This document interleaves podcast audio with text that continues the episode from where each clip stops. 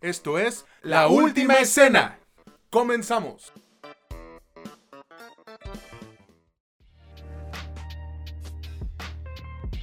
¿Qué onda? ¿Qué tal amigos? ¿Cómo están todos? Esperemos que muy muy bien. Sean bienvenidos a otro episodio de este que es su podcast favorito sobre cine y series, La Última Escena, donde no es lo que te cuentan, es cómo te lo cuentan. Yo soy César Granados y me encuentro nuevamente grabando ya con mi amigo Mitch Moreno. Aquí acabando el mes de enero, güey, que pues se nos fue rápido, ¿no? Ya, ya el primer mes de, este pinche 2022. ¿Cómo estás, güey? Muy bien, César. Pues sí, se, nos fue eh, bastante rápido este primer mes. Este año parece que que se va a ir bastante rápido también. Lo que sí también sucede bastante rápido es la velocidad a la que nos presenta productos Netflix. Justo me estabas platicando que apenas el día de ayer se estrenaron cuatro series, no mamen, o sea, denme tantito chance de ver las cosas. Eh, no nos avientan tanto de chingadas, sino luego acá la gente se queja de que no hablamos de todo lo que sale, ¿no? ¿Tú cómo estás, César?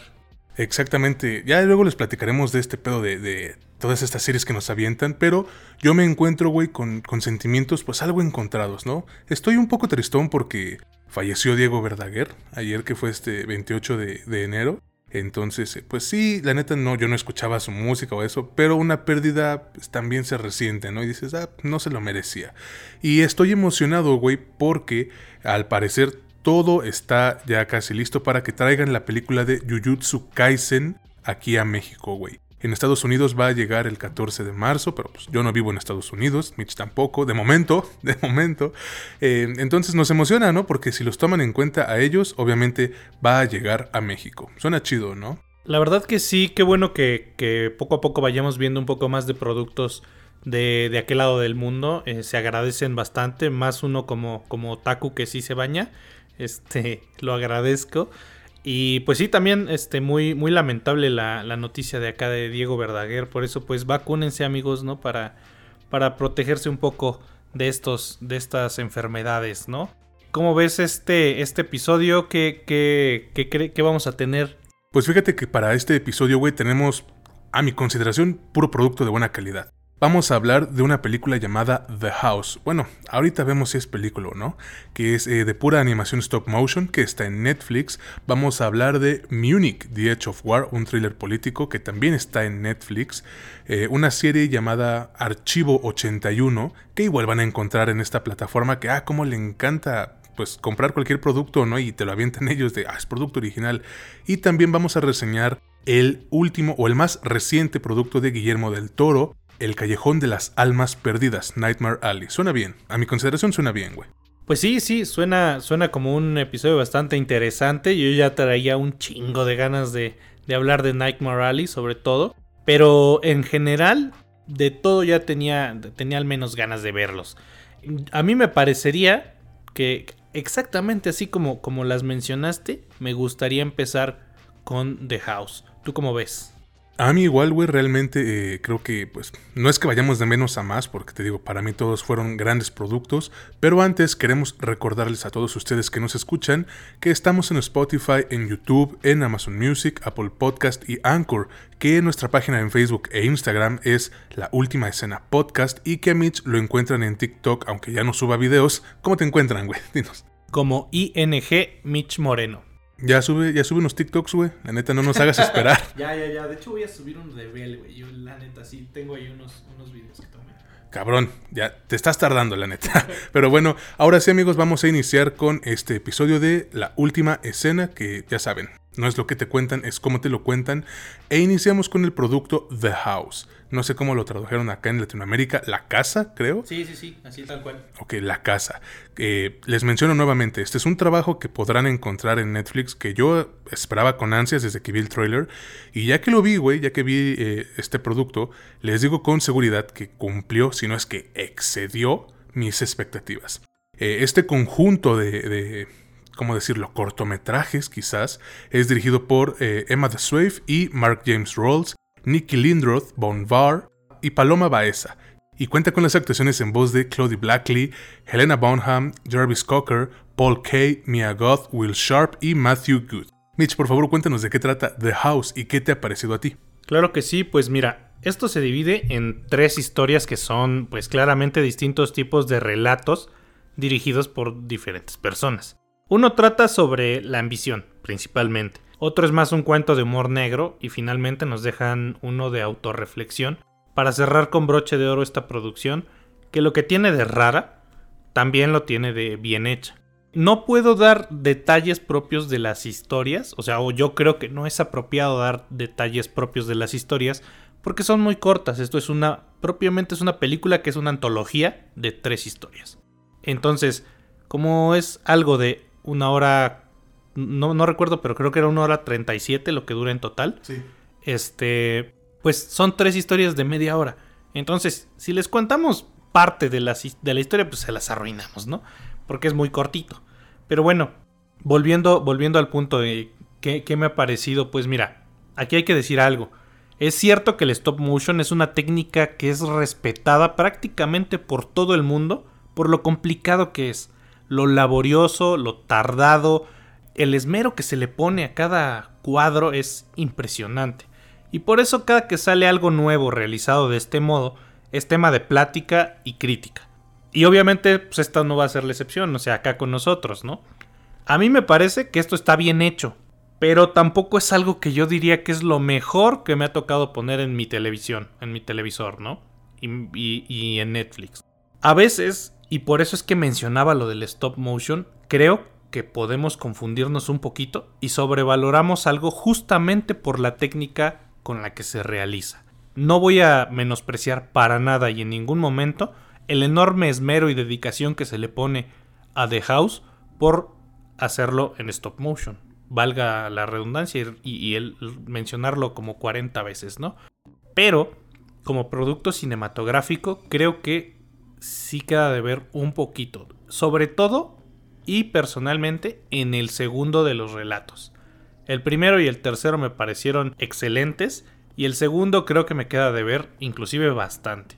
Ahora, si bien es cierto que esto tiene detalles técnicos en lo cinematográfico, claramente la mayoría de las personas van a apreciar este producto por cómo está realizado. Y me imagino que también es tu caso, César. O si no, dime a ti qué te pareció. A mí me gustó mucho, güey, pero más que eso me intrigó. Y me intrigó lo suficiente como para decir que, pues, ok, vamos a hablar de esto en el podcast, ¿no? Lo que sí debo mencionarles tanto a ti, Mitch, como a quienes están escuchándonos, que por cierto les agradecemos, es que pues aún estoy tratando de averiguar si se trata de una película de antología, que, es como está estructurada, o una serie, güey, que es como aparece en Rotten Tomatoes o en IMDB, etcétera, etcétera. Y, Netflix tampoco ayuda mucho porque lo catalogó como especial, como un Netflix special. Entonces, pues sería complicado elegir por, por cuál irnos, ¿no? Yo pienso que es una película, pero quién sabe. Es que le ponen primera temporada. A ver, güey, pues no está estructurado a forma de episodios como tal, ¿no? No te dice cuando acabas, siguiente episodio, pero bueno, punto y aparte. Este producto de animación, stop motion, güey, dividido en tres y que presenta la misma mansión en, tres periodos de tiempo separados, es para mí una, una, impresionante obra de arte, al menos en lo técnico, eh, llena de imaginación, ¿no? Que coquetea con, con temáticas, güey, de un cuento de hadas, pero también parece algo que hubiera escrito el mismísimo Edgar Allan Poe en algún punto de su carrera, ¿no? Eh, aunque, aunque ese brinco entre géneros pues no está presente en todas las historias, Mitch. Yo siento que, eh, por ejemplo, la primera, güey, sí está más enfocada a lo que es el terror o el horror, pero la segunda va más como a una especie de drama y suspenso, y la tercera es igual un drama, pero de aventuras, con tintes como de fantasía, como de el camino del héroe, casi casi, güey. Y está bien, porque si hubiesen utilizado un solo género para las tres historias, creo que todo se hubiese vuelto repetitivo muy rápido y por ende aburrido, con todo y que a mí me mama el stop motion. Algo que también me gustó mucho es cómo las tres historias son totalmente únicas y diferentes entre sí, como las morritas que, idolatran a Harley Quinn, ¿no, güey? Pero ya, ya en serio, lo interesante es que a pesar de que cada parte tiene su propia historia, todas están de algún modo conectadas y al mismo tiempo logran exponer las obsesiones, las fantasías y los traumas que puede generar el poseer pues un inmueble, güey, así como también conservarlo y explotarlo, o sea, sacarle ganancias, no, no explotarlo de hacerlo pedazos. Em, y qué decir pues de la animación, güey. Ya lo hemos dicho bastante, yo personalmente soy fan del stop motion, me encanta este tipo de, de animación y entonces ver esta película o miniserie como quieras fue un deleite para mí, güey. Y lo mejor es que sí, el estilo es como dije, güey, stop motion, pero incluso cada historia desarrolla su propio estilo de producción. A que voy, los personajes de la primera historia no están hechos con los mismos materiales físicos de, que con los que hicieron la segunda y los de la tercera tampoco. Eso le da un toque más genuino a este trabajo que ya de por sí derrocha creatividad. ¿A qué voy con esto, güey? Los primeros digamos que están hechos de franela, ¿no? Los personajes. Los segundos a lo mejor no, pueden estar hechos de cerámica y así es, esa, esa variedad en el material que tienen, cabrón, para hacer pues su, su diseño de producción. ¿Me explico? Es que, güey, neta, no es por pulirles el rifle, pero a lo largo de, las tres historias la animación es la estrella. Así como se los digo. ¿Por qué? Porque gracias a las texturas del pelaje o la piel de cada personaje que vemos, el movimiento que tienen se ve tan suave que hace que el espectador olvide que es una, entre comillas, película animada, ¿no? Y a pesar de, de, lo sombrío de las historias, la expresividad de la animación es lo que al menos a mí me mantuvo enganchado, güey. La neta sí quisiera deshacerme en elogios, no importa, pero pues ya mejor para concluir yo les digo que es un trabajo increíble, con actuaciones de voz sumamente eficaces, güey, que tampoco son nada del otro mundo, pero cumplen bien, creo que cumplen bien, eh, con un score original que te captura en cada historia cuando lo requiere, y que si bien tiene una que otra fallita, pues realmente yo no las considero suficientemente importantes como para mencionarlas. Sí lo recomiendo totalmente, tanto si eres fanático de la animación stop motion como si nada más buscas algo profundo y pues seductoramente extraño, The House es la opción que estabas buscando y que te hará sentir como en casa. ¿Qué bolas con ese remate, cabrón? ¿Eh? Me la mamé. pues, pues, fíjate que eh, si bien como dices en los, en los apartados puramente técnicos no podríamos encontrar grandes errores, a mí en lo personal eh, sí, sí hubo algo, te digo, sobre todo el segundo, me pareció que había algunos problemas, principalmente de escritura. El primero y el tercero están muy bien escritos. Mi favorito fue, fue el tercero. Yo también concluiría diciéndoles que yo creo que esto es algo de lo que Netflix carecía. Este tipo de producto como demasiado raro, demasiado sombrío, extraño, este, lúgubre que de hecho desde el principio del primero, desde el principio del primer cuento, relato, como sea que le quieran, que le quieran llamar, eh, te introduce a esta atmósfera que tú bien mencionaste, muy, muy se parece a, los cuentos de Edgar Allan Poe. En este caso, los que más se parecerían serían el primero y el segundo. Uno sería la ambición y la otra sería la desesperanza. Esto es, esto es característico de, del, del terror en, la literatura y fue trasladado, si es que esa era la intención, fue trasladado bastante eficientemente a la pantalla. Eh, yo claramente sí se las recomendaría, sí les recomendaría que les diera, le dieran una, una checada. Ahora, estos, eso sí, el hecho de que sea animada y de que se vean ahí unos monitos en el trailer o, en el preview de, de, Netflix, no quiere decir que es para niños, ¿no? No se la pongan. Bueno, tal vez el primer cuento puedan ponérselo a un niño y medio entienda la, la lección que te quieran dejar, pero no creo que sea para niños. Y otra cosa con la que yo cerraría sería, pues decirle que a mí personalmente esta, esta película, serie, eh, bueno, este especial de Netflix me dejó con una lección muy, muy, muy importante que, que no es spoiler ni mucho menos, pero que creo que vale la pena mencionar. Y es que a mí me dejó con la lección de que el hogar no es donde está, pues, la casa, sino en donde está tu corazón. Pues ya lo tienen amigos, si quieren ver este producto lo encuentran únicamente en Netflix o bueno, dependiendo, ¿no? También pueden aplicar el cuevanazo, nosotros no los juzgamos porque pues sí está caro, güey, 299 al mes ya subió. Sí, ya, ya está carito. No, entonces, eh, como ustedes quieran amigos, de verdad nosotros no los vamos a juzgar. Vamos con el siguiente producto, esto es también proveniente de Netflix, pero va es, es, un enfoque totalmente distinto, güey, ¿no? Es cambiar la página completamente. Estamos hablando de Munich, The Edge of War. Es un producto que, como dije, van a poder encontrar en Netflix y que yo al principio dije, no mames, güey, se ve bien aburrida. Pues qué error el mío por haber dicho esto, cabrón. El director es Christian Schauchau, creo que así se pronuncia, o Schauchau, no, no me acuerdo. Y la protagonizan George McKay de 1917, que siempre está así, no, no, no, lo pueden ver, pero luego lo verán, amigos. Luego verán esto. Eh, es George McKay, Janice Nyhauner, creo. Jeremy Irons, señorón, Jeremy Irons, mis respetos. Ulrich Mathis, Sandra Hüller y August Deal. Mitch, por favor, cuéntanos de qué trata Munich, The Edge of War y qué te ha parecido a ti esta película. Por supuesto, César, pues mira, eh, esto trata de que dos años antes del inicio de la Segunda Guerra Mundial, los alemanes intentan hacerse del territorio checoslovaco de Sudetes y los ingleses buscan evitar la guerra. Esto ya, bueno, la mayoría de a quienes les interese el tema lo, sabrán, ¿no? En este conflicto nuestros protagonistas, Hugh Leggett y Paul von Hartmann, este último basado en, el, en la persona de la vida real Adam von Trotz-Solz, verga, no sé cómo se pronuncia, pues pero bueno, es, eh, fue un diplomático alemán que fue parte de la resistencia anti-Hitler y que durante la negociación de este tratado intentaba ayudar a evitar la guerra junto con su amigo Legat, que ya mencionamos, y que también está basado en un inglés que se llamaba Alfred Leslie Rose, un asistente del que entonces era el primer ministro británico, Neville Chamberlain, que está interpretado y caracterizado perfectamente por Jeremy Irons. Bueno, lo, lo muy bien, es idéntico a Chamberlain. A ver, ¿qué pienso? Mira, la película te engancha, pero en chinga, güey, con los protagonistas que te presentan que la neta son bastante carismáticos, o bueno, deja tú lo carismáticos, güey. Sus historias son suficientemente interesantes para que querramos saber qué chingados pasa con ellos. Además, hay que ser honestos, todo lo referente a la Segunda Guerra Mundial suele llamar un chingo la atención. Más porque este tema no se ha tocado mucho. No es propiamente la Segunda Guerra Mundial, sino el previo, la previa, güey, lo que sucede, lo que nos llevó a eso, ¿no? Además tenemos que decir que el ritmo de la película es justamente su fuerte. Muchas veces nos hemos detenido nosotros en este podcast a decir, no, pues es que mira, falla en el ritmo, falla en el ritmo.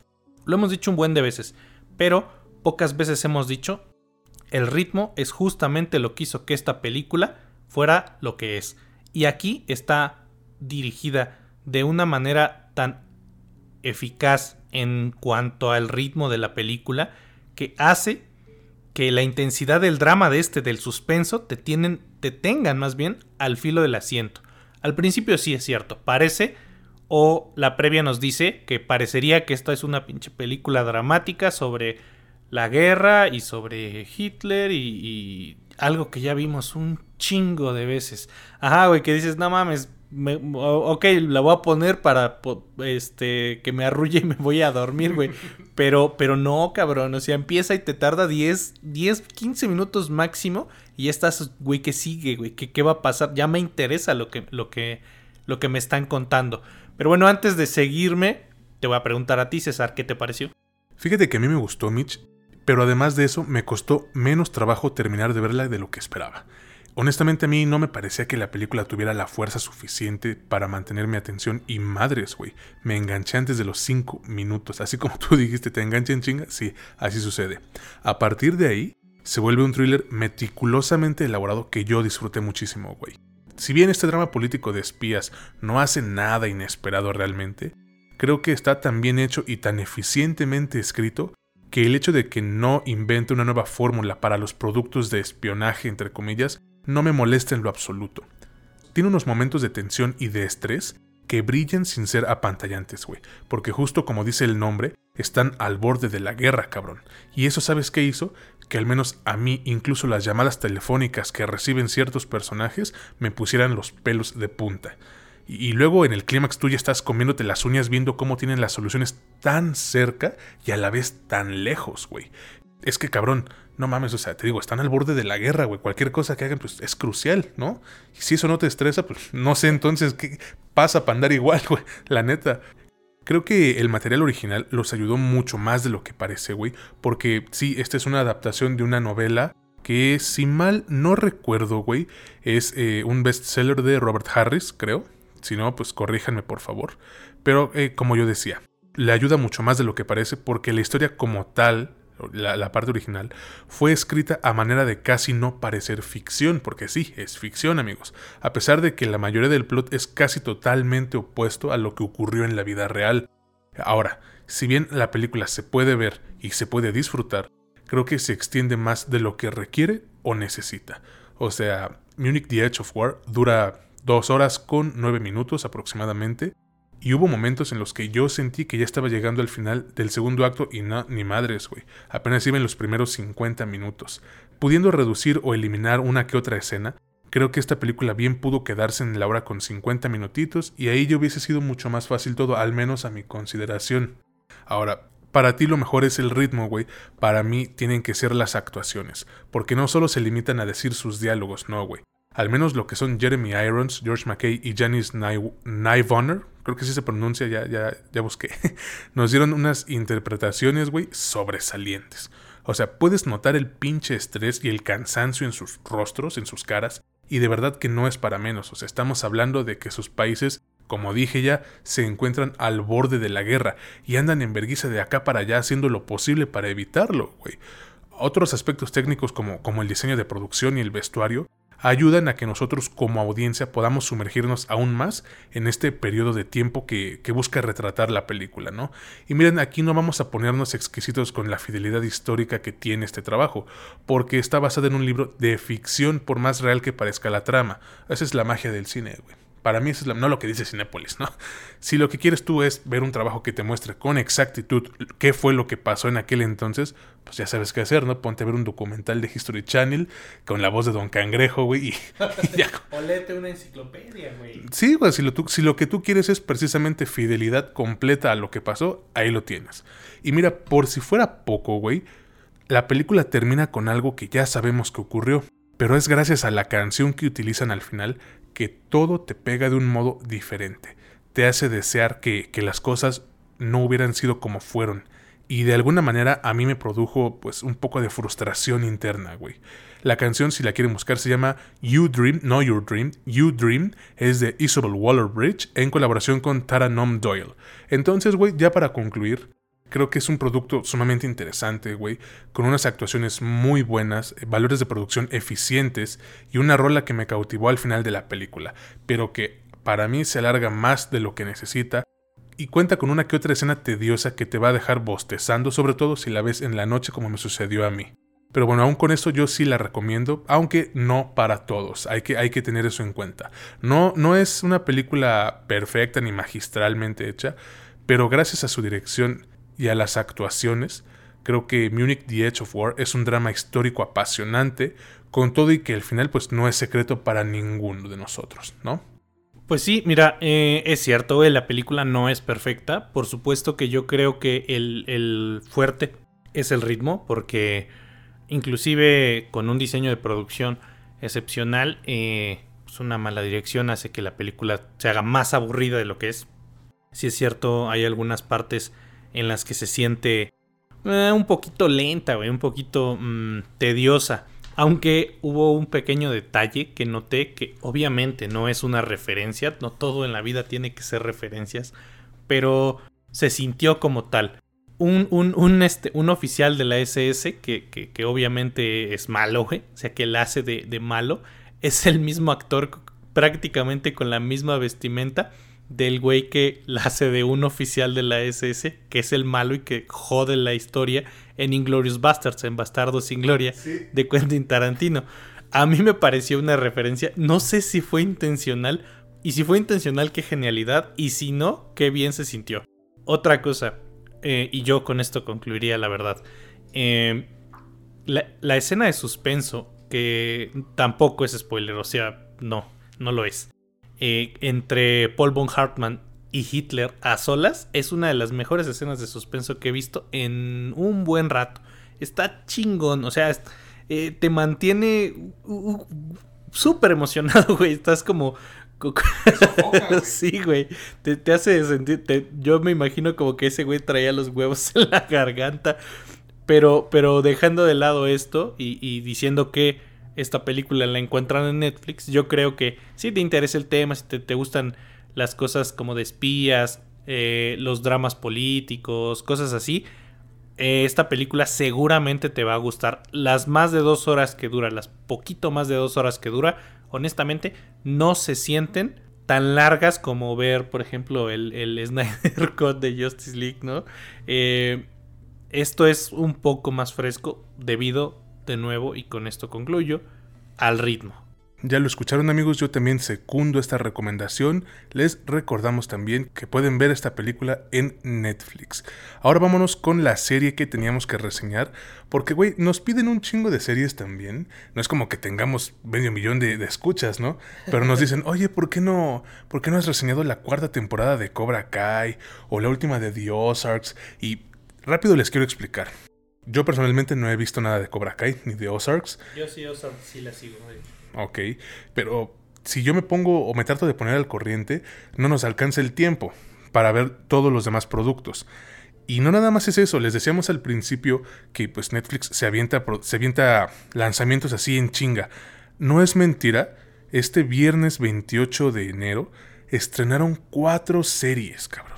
No, no les exagero amigos, son All of Us Are Dead, eh, Feria, La Luz Más Oscura, The Orbital Children y esta que se llama In From the Cold no alcanza el tiempo. Y fíjate, güey, si lo pones como, como en, tiempo y, todas te duran lo de Archivo 81, que son 10 capítulos de prácticamente una hora, estás hablando de 40 horas de contenido. Es un turno de trabajo completo, Es lo que trabaja una persona que trabaja de 8 a 5, de lunes a viernes con una hora de comida, güey. O sea, es... Si quisieras verlas todas, tendrías que aventarte lo de un turno de trabajo sin descanso toda una semana. Y aparte habría que hacer todo lo que haces, ¿no? Que cocinarte, hacer lavar, bañarte, dormir, eh, ir al gimnasio, ir al súper, tus cosas que haces normalmente. Y teniendo en cuenta, eso sí, que fuésemos personas que no trabajamos. Yo tengo un trabajo de tiempo completo que la verdad sí me exige bastante. Así que a menos, a menos que de pronto esto eh, haga que vivamos, vivamos de, hablar de películas y series, va a ser imposible que hablemos de todo, ¿no? Aunque querramos.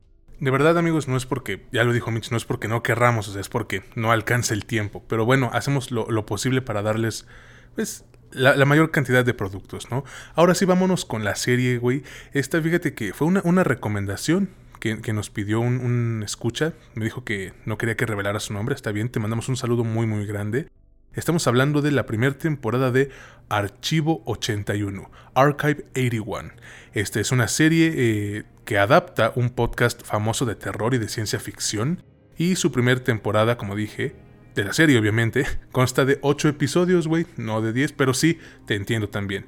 Eh, Mitch, por favor, cuéntanos de qué trata esta serie de Archivo 81 que pueden encontrar en Netflix y qué te ha parecido a ti. Así es, ya, bueno, pequeño error mío, ¿no? 8 episodios. Pero bueno, en esta serie de 8 episodios, nuestro protagonista es Dan Turner, un tipo que se dedica a restaurar cintas magnéticas viejas en un museo y que recibe un encargo un poquito raro de un tipo que también es bastante raro y sombrío, que se nota que es de, esas empresas que nadie sabe a qué chingados se dedican y seguramente todo está returbio. Y en este encargo lo que quieren es que eh, realice un trabajo del tipo de lo que hace él, que es para restaurar unas cintas recuperadas de un edificio que se incendió. Este edificio es el Beezer, ¿no? Eh, para muy pronto darse cuenta, él, obviamente, que estas viejas cintas acarrean una historia bastante oscura y también returbia, ¿no? En la que la protagonista es Melody Penrose. Miren, mm, la serie empieza un poquito lenta, la neta. El primer episodio, sobre todo, es, se siente pesado. Pero quizás eso se debe a que nos deben presentar muchísima información para conocer tanto a los personajes como el trasfondo que trae cada uno de ellos, pues en teoría no nos están presentando una historia, sino en realidad son dos.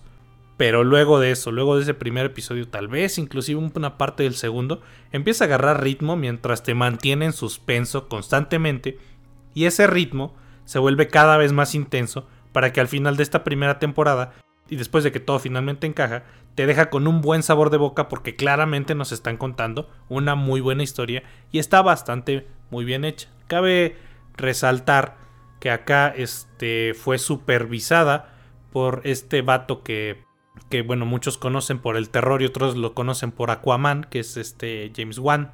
Se nota un poquito la mano de, en la producción de, de él, no está dirigida por él, pero este, sí, sí, sí se siente a mí en lo personal, como les dije al principio, no me estaba convenciendo mucho, pero ya que terminé los ocho episodios, quedé muy satisfecho, así que podría decir que sí, sí me gustó, me gustó bastante, sobre todo el modo en el que nos empiezan a contar la historia y el cómo se va desenvolviendo todo. Pero primero, antes de pasar a unas cuestiones un poquito más técnicas, te pregunto a ti César, ¿qué te pareció? Me parece una serie bastante entretenida, güey, y que si bien le cuesta un poco engancharte al principio, como tú ya dijiste, te avienta la suficiente dosis de tensión, de misterio y de terror como para que te avientes, como para que te chutes los ocho episodios pues, de un jalón, güey. Así como vas. Se nota que se inspiraron en tres de las películas de terror que a mí más me asustaban cuando era morro, güey. Que es El Exorcista, El Aro y El Proyecto de la Bruja de Blair. Archivo 81, güey, combina efectivamente las esencias de estos tres productos, ¿no? Que sería el, horror del falso documental, las cintas de video malditas y la posesión demoníaca que tiene pues sus tintes de catolicismo. Pero yo opino que los momentos más desconcertantes de la serie surgen de este temor al aislamiento que aborda la serie como tal, güey. Ah, porque pues también hay toques del resplandor, ¿eh? Y también de, incluso de, Stranger Things, güey. No sé si tú lo, percataste, pero sí. Ahí tiene sus toquecitos. El otro mundo y ese ah, Sí, sí, sí, sí. Es cierto, tienes razón. Totalmente. Bueno, no totalmente. y, es que, güey, está muy, muy bien implementado, Mitch. Porque al mismo tiempo es ese tipo de miedo que te provoca la pinche sensación de que alguien te está observando, nada más para que te des la vuelta y veas que no hay nadie. Ahora, también la serie no cuenta con el mejor ritmo, ya que tiene momentos en los que se tarda para llegar a donde quiere llevarnos. Eso a mí me parece más frecuente al comienzo de los primeros cuatro episodios, pero ya a partir del quinto las cosas se ponen turbias desde el principio y eso hace que toda la trama avance de una mejor manera. Pero esto que menciono es curioso y un tanto irónico, güey, porque la primera mitad de la serie es para mí una mezcla excelente de este terror psicológico, de narración tensa y actuaciones sólidas que dan mayor impacto a los sustos, al, pues sí, a los sustos como tal. Pero ya en su segunda mitad, creo que se pierde demasiado en su propia mitología y esto lo hace sobreexplicando algunas partes y alejándose de otras. Así me pareció a mí. Ahora, en la parte actoral yo no puedo abordar mucho, creo que todos hacen un gran trabajo, aunque la protagonista femenina sí brilla más porque es con quien más pasamos tiempo y vemos más desarrollo en su personaje, güey. El vato no lo hace mal, pero sí tuvo momentos en donde su semblante era como inexpresivo. No sé si tú te percataste. Eh, güey, no mames, pinche pedote en el que anda metido y su cara como de, me vale verga, ¿no? yo sé que no, pero de verdad. cara de taquillera del metro. no, se los juro, o sea, llega un punto en el que dices, güey, ve el ambiente en el que estás y su cara como de, Ah. ah, chido. Órale, ¿no? ¿Ya me van a pagar? Pero mira, ya fuera de ahí, güey, creo que es un producto que sí vale la pena ver y maratonearse. Tiene la dosis adecuada de terror y de misterio que los fans del género buscan a cada rato y al final te dejan con un cliffhanger que te hace desear ver una segunda temporada lo antes posible. ¿O tú qué piensas? De hecho, sí, el final me pareció una de las mejores cosas de, la serie, un, un detallazo y seguramente si esto tiene el éxito que Netflix espera, porque bueno, obviamente ahí la pueden encontrar, eh, habrá una segunda temporada. Eh, yo, yo, no me voy a extender mucho con, con esta en, en, particular, porque yo creo que no puedes decir tanto sobre, sobre, sobre ella. Es una historia que si bien empieza ciertamente lenta, como ya les, como ya les mencioné, eh, agarra ritmo y se vuelve bastante interesante. Nos presenta un concepto del terror y del horror, que si bien no es nuevo, para nada es nuevo, nos lo dan, pues es creativo, güey, al menos. No abusan para nada y en ningún momento del jump scare o de cosas así, sino que se trata un poco más de terror basado en el suspenso, en lo que no conocemos, en lo que queremos saber y en lo que parece que está ahí. Pero más allá de eso, yo no creo que uno pueda sacarle demasiado a una serie que pues no pretende más que entretenerte, presentarte una historia interesante y tal vez de pronto dejarte alguna reflexión como como ya bien dijo César sobre el aislamiento, tal vez los problemas mentales y cosas así, pero más no creo que se le pueda encontrar. Yo personalmente y con esto cerraría, la, la recomiendo. Si eres fan del terror, probablemente te vas a decepcionar un poquito, porque no está enfocada en espantarte. Y la gente a la que le gusta el terror, güey, yo luego no entiendo a los fans del terror, cabrón, porque es como yo necesito cagarme en el cine si no es una mala película. Yo no entiendo ese business, güey, la neta. Se me hace muy raro y digo, respeto cada quien sus gustos, pero a mí esa onda no me late. Eh, a mí, por ejemplo, me parece que este tipo de cosas te presentan un terror efectivo que no necesita hacer que te cagues en los pantalones para ser efectivo. Pienso de cierta manera igual, aunque pues igual nunca está de más un buen susto, ¿no? Igual no para que pues, te dé un infarto ahí en la sala del cine, como la señora que vio la pasión de Cristo, ¿no? Ah, Hace añísimos.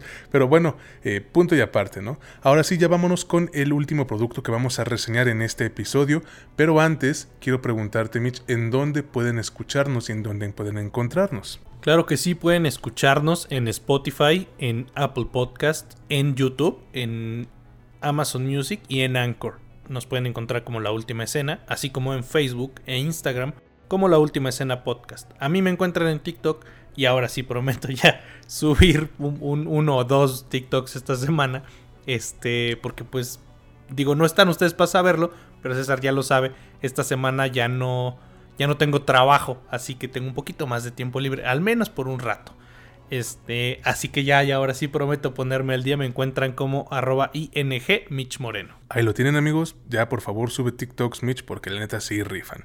Vámonos ahora sí como dije con el último producto de este episodio. Y este es el que yo más esperaba. La neta es que se me hizo un pinche trabajo chingón. Estamos hablando de Nightmare Alley, el callejón de las almas perdidas. Ay, pinche voz que me aventé.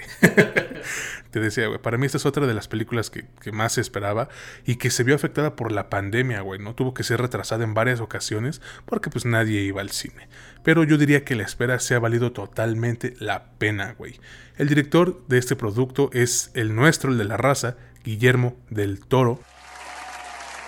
Y Mitch, no mames, se armó de un elencazo, güey, en donde resaltan los nombres de Bradley Cooper, Kate Blanket, Rooney Mara, Willem Dafoe, Tony Collette, David Strathairn, Ron Perlman, su actor fetiche, dicen por ahí, y Mark Povinelli. Mitch, por favor, cuéntanos, hermano, de qué trata El Callejón de las Almas Perdidas, Nightmare Alley, y qué te ha parecido a ti este trabajo. Claro que sí, César. Pues bueno, en esta ocasión, este señor que huele a hot cakes nos presenta un producto en el que nos habla de Stanton, Stan Carlyle, que abre la pantalla en, en esta película incendiando una casa así a lo, a lo verga, ¿no?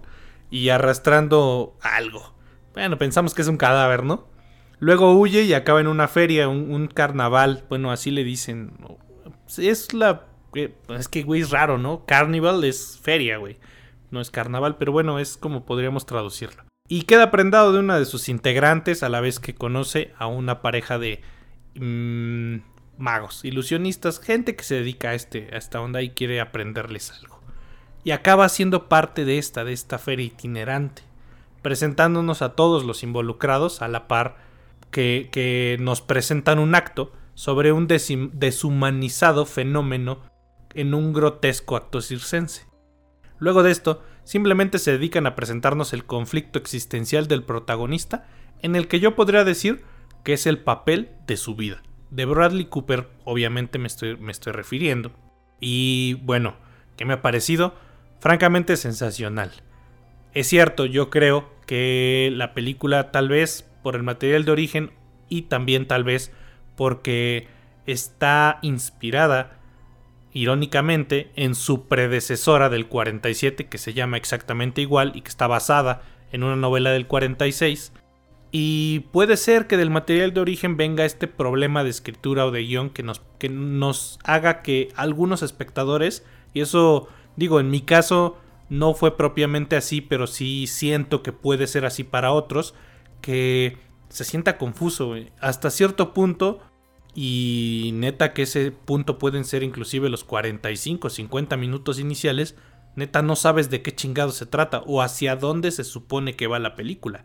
Digo, ya después que pasan ciertas cosas con este güey, con, con, el, con Stan, y empieza a arrancar el filme, ya dices, va, bueno, ya sé para dónde va, ya sé qué pedo, inclusive te empiezas a imaginar cómo es que podría acabar, pero ese inicio sí es algo lento. Dejando de lado esto, que es un tema francamente menor, yo creo que la película está realizada de manera excelente, como nos tiene bien acostumbrados Guillermo del Toro, y seguramente a la mayoría de ustedes les va a gustar, aunque, eso sí, tengo que mencionarlo, no tiene tanta presencia esta onda que él suele tener, que inclusive ya es identificado por eso, con los monstruos de Del Toro, ¿no? No va por ahí, no tiene tantas, no tiene cuestiones sobrenaturales como a veces nos, nos muestra, nos muestra este querido director, pero eso no demerita el filme, a mí me ha, me ha gustado bastante y antes de seguir deshaciéndome en elogios, yo creo que mejor le paso el micrófono a César y le pregunto qué te pareció. Me gustó muchísimo, Mitch, de verdad, porque tú sabes lo mucho que disfruto una buena historia de misterio y de suspenso, y esta película es justo eso y más, güey, al menos para mí, ¿no? No sé si la pondré entre las mejores que ha hecho el buen Guillermo del Toro, pero la neta es que la calidad en casi todos sus productos es innegable, güey. Y el que me diga lo contrario, ya saben cómo arreglamos las cosas en este podcast. Digan fecha, hora y lugar y vamos y les empanizamos la jeta a vergazos. y es que mira, aparte de ser una historia de misterio y de suspenso, es un relato con moraleja, ¿no? Sobre el cómo la ambición desmedida te puede llevar a lugares que jamás pensaste visitar, al menos mentalmente, y, y cómo esa misma ambición puede hacer que pierdas todo lo que conseguiste en un santiamén. Y funciona por varias cosas. Primero por la escenografía y el diseño de producción, que según los involucrados es 100% real, o sea, tangible, no hay CGI, según esto.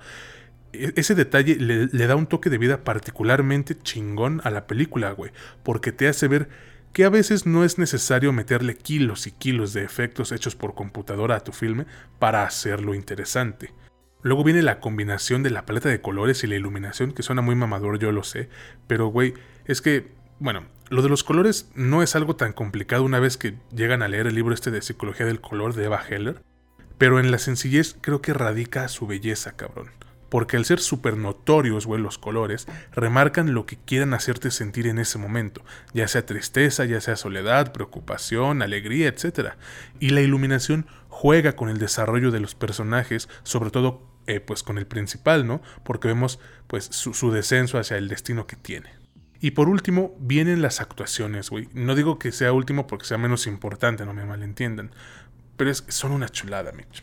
La neta. Y para mí todo el elenco brilla, güey. Aunque tengan papeles menores, por así decirlo. Pero neta que Bradley Cooper se pasó de verga, Mitch. Se aventó lo que muchos consideran en este momento como la mejor actuación de su carrera, y es que, güey, lo vemos abordando un montón de emociones sin que se note forzada su interpretación como le sucede a otros.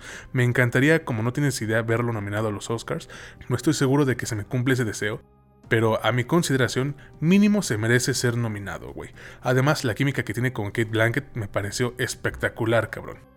Y miren, realmente pues no tengo yo muchas quejas sobre la película, más que quizás con la primera parte, ya lo dijo aquí mi compañero, siento que se alarga de más el primer acto, aún para ser un producto del cine noir, ¿no? Que es característico este tipo de inicios lentos. Quizás si le hubieran quitado unos 10 minutos a la película, no tendría queja alguna, güey, porque de verdad que en esas 2 horas 30 minutos que dura, porque es larga la película, yo estaba pendiente de todo lo que sucedía en pantalla, cabrón. Entonces, ya para concluir, eh, creo que es un trabajo muy bien hecho, con el toque monstruoso que sí aporta Guillermo del Toro a sus películas. Él dice que en sus trabajos los monstruos son los humanos, y creo que aquí se confirma unos valores técnicos impresionantes también, actuaciones buenísimas por parte de todo el elenco. Sí, se alarga más de lo que necesita a mi consideración, pero así que digas, vale verga, güey, ya no la voy a ver porque se alargó de más el primer acto, pues la neta no. O sea, yo, yo sí la recomiendo ampliamente. Si bien, mira, no se adentra tanto en lo fantástico, justo como mencionas, como lo hizo en su trabajo anterior, La forma del agua, que cierra grupos en Facebook esa pinche película, luego les cuento, Guillermo del Toro sí logra encontrar formas efectivas de explorar ese equilibrio claro-oscuro y dejarnos satisfechos al terminar de ver Nightmare Alley. Y ya no le pidan chamba en sus conferencias, no mames, no sean miserables, cabrón. no mames, ¿quién es esa ñerada, güey? Pues mira, eh, yo tampoco me voy a extender demasiado. Yo creo que ya gran parte de lo que dije o necesitábamos decir eh, ya, lo, ya lo hemos dicho. Es, eh, a mí me gustaría nada más extender con que, pues, eh, Del Toro tiene una manera de ver el cine muy, muy intelectual, güey. La mayoría solemos ver sus películas y solemos ver las películas o a él mismo como un tipo bonachón, buen pedo, que tú le pides 20 varos en Twitter y te los deposita, cosas así, güey. Pero el, cabrón está súper bien preparado, ¿eh? Es un tipo que ha leído un chingo, sabe un chingo de teoría del cine. Es un vato con un conocimiento impresionante de la industria y que claramente nos muestra que la visión que nos quiere compartir no es superficial, es profunda, pero él sabe perfectamente que te tiene que dejar un mensaje también superficial y digerible para todo público. Eso sí, él, yo creo, que considera que en este filme los monstruos que están ahí, sí están ahí, eh, y la fantasía se encuentran más en lo maravilloso que puede ser el abismo tan profundo que es el ser humano y las emociones humanas. Yo aquí me voy a tomar una parte de algo que escribí en otro lado y que se los y que bueno es como yo creo que del Toro retoma el, el, Noir de su predecesora porque él lo ha dicho, es una película de sus favoritas. Eh, él retoma esta parte y la expande porque trata de sumergirnos en un pantano asqueroso de narcisismo, desdén, fraude y muerte, y nos saca al final con una reflexión muy sincera sobre los peligros de la ambición. Yo con esto concluiría, claramente se las recomiendo, es algo que deberían ver, no tanto porque sea nuestro compatriota, lo querramos mucho y lo apoyemos, sino porque en verdad hizo un producto excepcional. Pues ahí lo tienen amigos, yo recomiendo de nuevo esta película, es un trabajo increíble hecho por Guillermo del Toro y nuevamente les digo, pues no vayan a pedirle dinero, no vayan a pedirle trabajo a sus pinches conferencias, por favor. Vayan a pedirle 20 baros a Twitter, güey. Y les da 50, ¿no? Con el billete de la jolote. y huele a hotcakes. Y huele a hotcakes el billete. Ay, güey. Bueno, pues si quieren ver esta película está exclusivamente en cines, no sé a qué plataforma vaya a llegar en algún punto, pero pues probablemente Star Plus, quién sabe, no sé, no hay que aventurarnos. Bueno, hemos llegado al final de este episodio de La Última Escena, esperamos que les haya gustado, a mí me encantó grabarlo, eh, vamos poco a poco, güey, y pues este fue, este fue un mes con, con pues prácticamente puros trabajos buenos, ¿no? No hemos visto una... Ha sido un gran mes, ha sido un gran mes, honestamente. Qué bueno, la neta. Eh, esperamos que así siga. Lo dudo mucho porque ya vi unos trailers que se ven asquerosos. Pero pues bueno, ¿qué se le va a hacer, no? Eh, recuerden que pueden encontrarnos en YouTube, en Spotify, Apple Podcast, Amazon Music y Anchor. Que estamos en Facebook e Instagram como La Última Escena Podcast. Y que Mitch lo pueden encontrar en TikTok como... Como ING Mitch Moreno. Ahí lo tienen amigos. Quisiera mandarle un saludo específico a todos, pero no se puede. Les eh, mandamos muchos agradecimientos y saludos y abrazos a todos en general. Gracias de verdad por apoyar este proyecto. ¿Quieres agregar algo más, güey? No, ya sabes, el agradecimiento de cada semana para todos por tanto apoyo y cariño. Eh, en estos, ¿ya cuántos son? Ya vamos para dos años, más o menos. Así que pues ojalá que sigan acá mucho tiempo más. De verdad lo esperamos amigos, esperamos contar con ustedes por muchísimo más tiempo. Ahora sí nos despedimos, recuerden yo soy César Granados y estuve con mi amigo Mitch Moreno en este que es su podcast favorito sobre cine y series, La Última Escena, donde ya saben, no es lo que te cuentan, es como te lo cuentan. Que pasen un excelente día, tarde, noche, hasta la próxima.